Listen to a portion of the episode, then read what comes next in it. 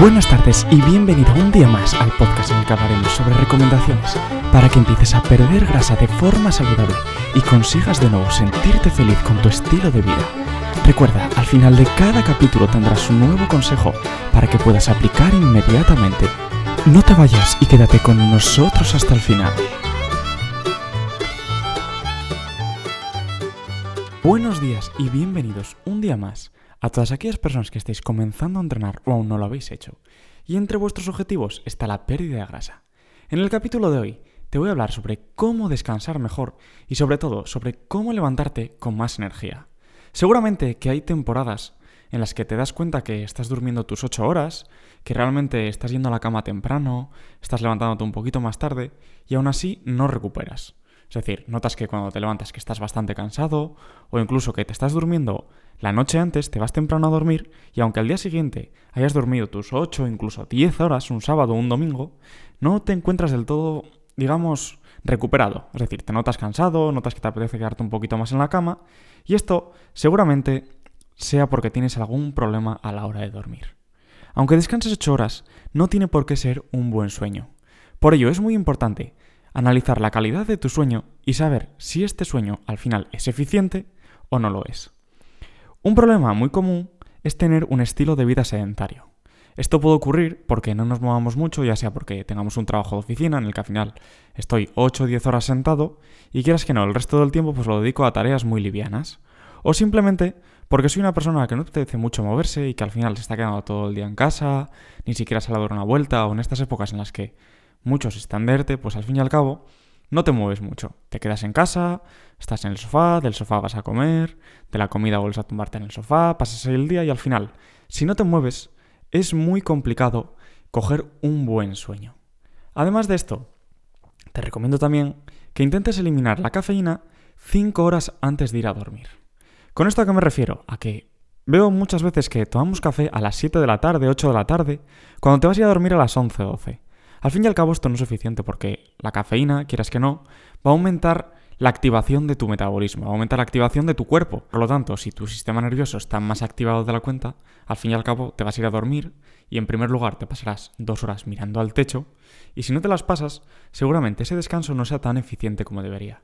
Al final date cuenta que hay un sueño más profundo y un sueño más liviano, dejando de lado ya esa fase REM en la que estás completamente dormido pero que suele durar muy poco. Si tu sueño es excesivamente liviano, no vas a descansar y esto quieras que no lo vas a notar al día siguiente. Un segundo consejo que te quiero dar es que tengas la habitación fresca. Es decir, la habitación en la que vais a dormir, intenta que esté entre 18 y 22 grados. De tal manera que al fin y al cabo cuando llegues no esté excesivamente caliente, no empieces a sudar y no descanses tan bien como deberías por este problema. Date cuenta que si ponemos la calefacción en esa habitación justo antes de ir a dormir, la temperatura se va a elevar y quieras que no, para estar viendo una peli en el sofá, seguramente estés muy cómodo con esa temperatura. Pero si te vas a meter debajo de unas mantas, al fin y al cabo acabarás pasando calor y esto no es lo más eficiente. Además de ello, vamos a hablar del tema de las pantallas. Hoy en día nos pasamos el día pegados a las pantallas, ya sea la de nuestro ordenador, la de nuestro móvil, la de la televisión, un montón de ellas, el iPad, se me ocurren infinitas. Y quieras que no, seguramente que hasta justo antes de irte a dormir estás mirando una de esas pantallas. Date cuenta que esto no es eficiente, ya que no nos va a dejar eliminar melatonina, de tal manera que va a afectar lógicamente a tu sueño y sobre todo a tu descanso. Por ello, mi recomendación es que trates de dejar las pantallas entre media hora y una hora antes. Sé que una hora igual es excesivo para ti, pero con media hora antes es más que suficiente, empezarás a eliminar melatonina y tu descanso será mucho mejor. Si además de tomar estas recomendaciones ves que te sigue costando dormir o que sigues descansando poco, una siguiente recomendación puede ser el hecho de que te des una ducha caliente antes de ir a dormir.